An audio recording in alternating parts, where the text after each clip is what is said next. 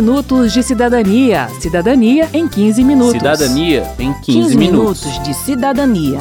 Cidadania em 15 Cidadania em 15 minutos. Experimenta.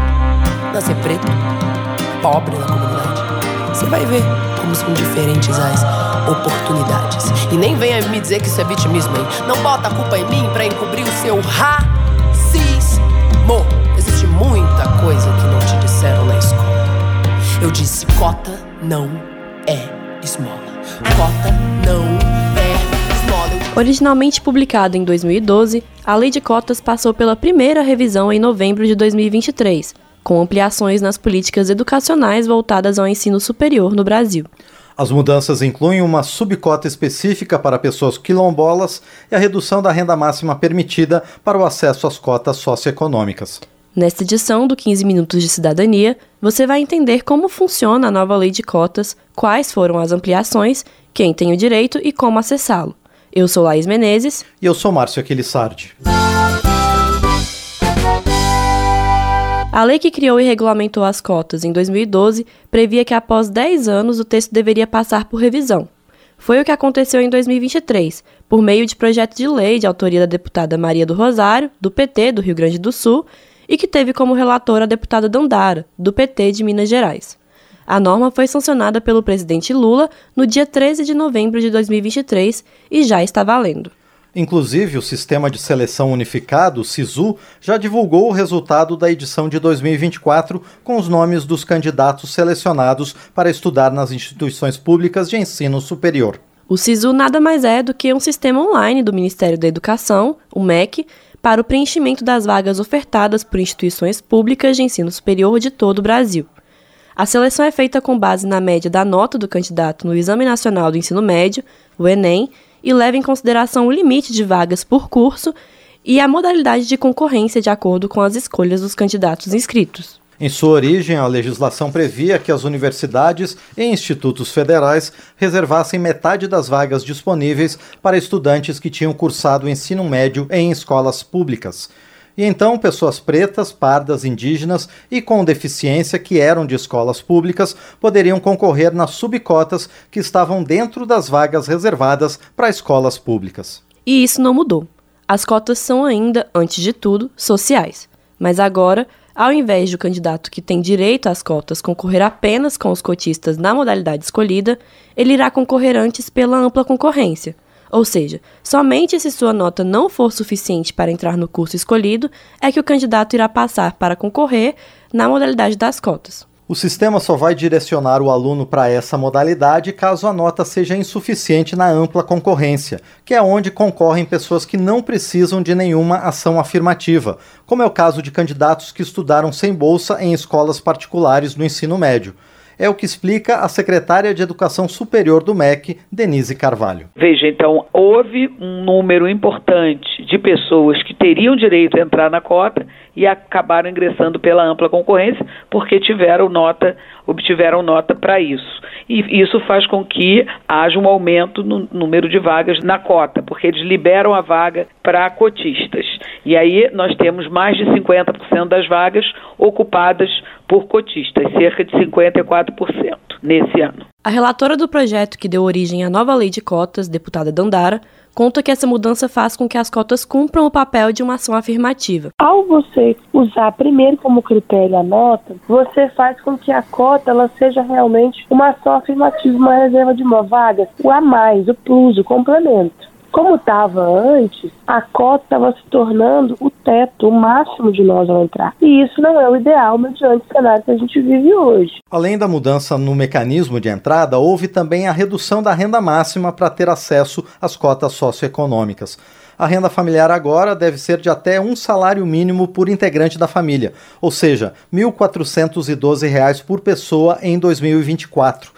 Antes, o valor poderia ser de até um salário mínimo e meio por pessoa. Cotas específicas para pessoas quilombolas também foram adicionadas à legislação. As políticas afirmativas voltadas para a comunidade quilombola nunca foram muito impactantes em termos de vagas disponibilizadas, e até a sanção da nova lei de cotas, quilombolas que optassem por concorrer por meio das cotas deveriam se identificar como pretos ou pardos, e assim disputarem as vagas naquela subcota. Além disso, os processos seletivos são pouco divulgados e, na maioria das vezes, com regras difíceis de compreender. Tudo isso quem diz é o grupo de estudos multidisciplinares da ação afirmativa, vinculado ao Instituto de Estudos Sociais e Políticos da Universidade do Estado do Rio de Janeiro. O grupo realizou um levantamento com foco nas políticas de ação afirmativa para quilombolas, implementadas até 2019 em cursos de graduação das universidades públicas brasileiras. O estudo divulgado em 2021 mostrou que, considerando todas as vagas disponíveis nas universidades públicas brasileiras, a reserva de vagas para a população quilombola atingia apenas 0,53%. De acordo com a secretária de Educação Superior do MEC, nessa última edição do SISU, foram cerca de 6 mil vagas reservadas para quilombolas as cotas para pós-graduação também foram tornadas obrigatórias com a nova lei, assim como a prioridade dos cotistas no recebimento das bolsas de assistência estudantil, como o auxílio permanência, alimentação, moradia e transporte para a deputada Dandara, garantir a entrada dessas pessoas na graduação, mas não garantir a permanência, é um dos grandes obstáculos da educação. A autonomia universitária assegurou, assegurou nos últimos anos que cada programa, cada linha pudesse também criar ações afirmativas próprias. O que a nova lei está dizendo é que todo programa é obrigado a construir ações afirmativas, inclusive para além da reserva de vagas. É o que destaca também Manuela Mirella, presidente da União Nacional dos Estudantes. Porque não adianta só entrar no ensino superior. A nossa luta é para que os estudantes consigam permanecer, consigam conseguir um emprego, consigam contribuir para a transformação do Brasil, mas também formar estudantes críticos e comprometidos é, em combater as mazelas sociais e cumprir o papel social da universidade, que precisa ser dar retorno e respostas a essas desigualdades sociais que ainda assolam o nosso país. Distanciamento provocado pelo preconceito, como se nascer aqui fosse um defeito. Não é, é parte do destino que você ajudou a escrever quando não quis se envolver. Vem, vem aqui, combater a consequência de política de ausência que resulta em violência. Se o foco não for mudado, não terá resultado. E o ódio na juventude é uma tendência. Sem escola, sem escolha. Para entender um pouco mais o alcance da lei de cotas, vamos ouvir de novo a deputada Dandara. Agora sobre o impacto da ação na sua própria vida. Eu, se não fosse a lei de cotas, eu não teria feito pedagogia na Universidade Federal de Uberlândia, eu não teria feito mestrado, eu não seria deputada federal. Foi muito duro para a gente conseguir aprovar essas leis e conseguir conquistar todos esses direitos. Porque para nós, classe trabalhadora, gente de periferia, de escola pública, nada vem de graça, nada é natural ou automático, tudo é fruto de muita luta. Assim como Dandara, Manuela Mirella também tem uma história com as cotas. A presidente da União Nacional dos Estudantes, a UNE, lembra que sua trajetória para sair da universidade com um diploma foi muito difícil, mas que as políticas de assistência estudantil foram essenciais para que ela se formasse. A lei de cotas mudou a minha vida, assim como eu tenho certeza que mudou a vida de milhares de jovens brasileiros. Eu optei pelas cotas, tanto de escola pública, né, que é a básica, mas é, de baixa renda e negros para os indígenas. E a partir dessa oportunidade de ingressar no ensino superior, eu agarrei esse sonho porque as pessoas acham que os negros, que os pobres, que os indígenas, que os quilombolas, eles já têm o destino traçado. E não, a, só a luta muda a vida. Volta pra sala de aula pra aprender. Aulas e palestras. Nosso povo na rua subindo no topo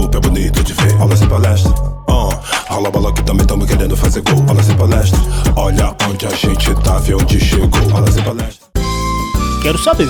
Quero saber. O professor Breitner Luiz, do Comitê de Acompanhamento das Políticas de Ação Afirmativa da Universidade de Brasília, respondeu às perguntas de pessoas que conversaram com a nossa reportagem. Minha sobrinha, os avós dela são negros e o pai. E como que ela faz para poder provar isso? Né? Para ela poder entrar nessa cota. A cota, na verdade, é bem importante esclarecer isso. É, ela foi criada para as pessoas que possam ser alvo de discriminação. Se uma pessoa tem antepassados negros, eu diria que a grande maioria da população brasileira tem, isso não necessariamente é, já garante que essa pessoa vai ter direito a isso, porque pode ser que ela aparentemente pareça uma pessoa branca e seja vista socialmente como uma pessoa branca. Então, mesmo que ela tenha avós ou algum parente, algum antepassado negro, ela não faz juiz a essa política, porque ela não é baseada numa perspectiva é, genotípica, ou seja, de uma herança genética, mas é baseada na aparência. Se você parece branca, você é branca. Essa que é a lógica. Se eu pareço negro, eu sou negro. Se alguém me vê na rua, não vai dizer que eu sou branco, porque eu não pareço branco. A pessoa que tem dúvida, ela pode se inscrever e ela vai ser submetida a uma banca. Vai fazer uma heteroidentificação, ela vai ser analisada para ver se ela realmente tem aparência negra. Se ela tiver, ela é, ela é contemplada. Se não, ela, ela vai ser excluída do, do sistema. A pergunta da Gisele, respondida pelo professor Breter Luiz, é bastante adequada, porque, apesar da política de cotas significar um grande avanço na inclusão de pretos, pardos, indígenas e pessoas com deficiência no ensino superior, o mecanismo sofre com fraudes. São recorrentes os casos em que candidatos brancos mentem na autodeclaração racial. Essa afirmação do candidato funciona literalmente como uma autodeclaração. O candidato é quem diz se é negro ou não, e a partir daí pode assumir uma vaga destinada para cotistas, pardos ou pretos. É aí que começam as fraudes, quando uma pessoa branca que não tem o direito às cotas consegue se matricular apenas dizendo que é preta ou parda, ocupando o lugar de alguém que teria seu direito reservado e, consequentemente, burlando todo o significado que as ações afirmativas devem ter. Para impedir que essas fraudes aconteçam, a maioria das universidades públicas brasileiras tem adotado as bancas de aferição racial, mais conhecidas como bancas de heteroidentificação racial. Quando a universidade oferta esse mecanismo, os candidatos que optarem por concorrer pelas cotas raciais devem antes passar por uma banca com especialistas que vão observar, além da cor da pele, o conjunto de traços da pessoa avaliada para confirmar se ela se parece mais com uma pessoa negra ou branca. A secretária de Educação Superior do MEC, aponta que as universidades ainda têm autonomia para ampliarem tanto as suas políticas de assistência estudantil quanto manter o funcionamento das suas próprias bancas de heteroidentificação, mas que o MEC já vem trabalhando para a criação de orientações nacionais para o funcionamento dessas bancas. Nós tentamos incluir o processo de heteroidentificação na lei é, mas infelizmente foi um, um artigo vetado, é, ele foi a lei foi aprovada ainda com a autodeclaração. E nós pretendemos regulamentar esse processo para que ele seja o mais transparente e é, semelhante possível entre as diferentes instituições, de forma a uniformizar o processo de heteroidentificação e garantir que haja menos fraude e mais ocupação dessas diferentes etnias eh, nas universidades públicas. A carne mais barata do mercado é a carne. Só, só cego. Que vai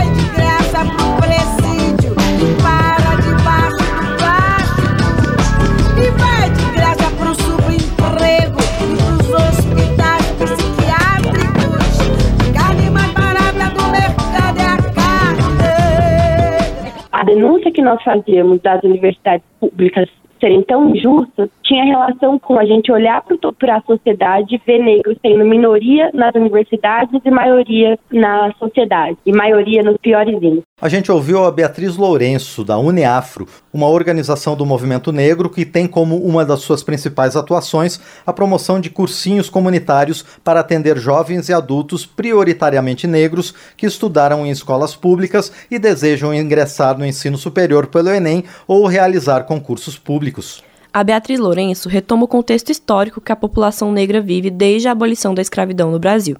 São populações historicamente marginalizadas, às quais a sociedade reserva os piores lugares. Apesar de pretos e pardos constituírem mais da metade da população brasileira, são os negros a maioria nas periferias e no sistema carcerário. São comunidades que tiveram seus direitos negados por anos e o acesso à educação dificultado. Por isso, como explica Denise Carvalho, as cotas são tão importantes elas significam inclusão. A lei de cotas, ela não é uma segregação, ela é um resgate histórico de populações vulneráveis que não tinham acesso à educação superior. Somos um dos países ainda, infelizmente, mais desiguais do mundo e nós somente combateremos com eficácia a desigualdade social através da educação e do acesso à educação de qualidade. Termina aqui o 15 Minutos de Cidadania, que teve produção de Cristiane Baker e de Lucélia Cristina, reportagem e texto de Laís Menezes, trabalhos técnicos de Indalécio Vanderlei, edição de Márcio Aquiles Sardi, apresentação de Laís Menezes e Márcio Aquiles Sardi. Se você tem alguma dúvida, mande pra gente. O e-mail é radio@câmara.leg.br e o WhatsApp é 61 999 78 9080. O 15 Minutos de Cidadania é produzido pela Rádio Câmara e transmitido pelas rádios parceiras em todo o Brasil. Você pode conferir todas as edições do programa no site radio.câmara.leg.br e no seu agregador de podcast preferido. Uma boa semana e até o próximo programa. 15 minutos de cidadania. Cidadania em 15 minutos. Cidadania em 15, 15 minutos. minutos de cidadania. Cidadania em 15 Cidadania minutos. em 15 minutos.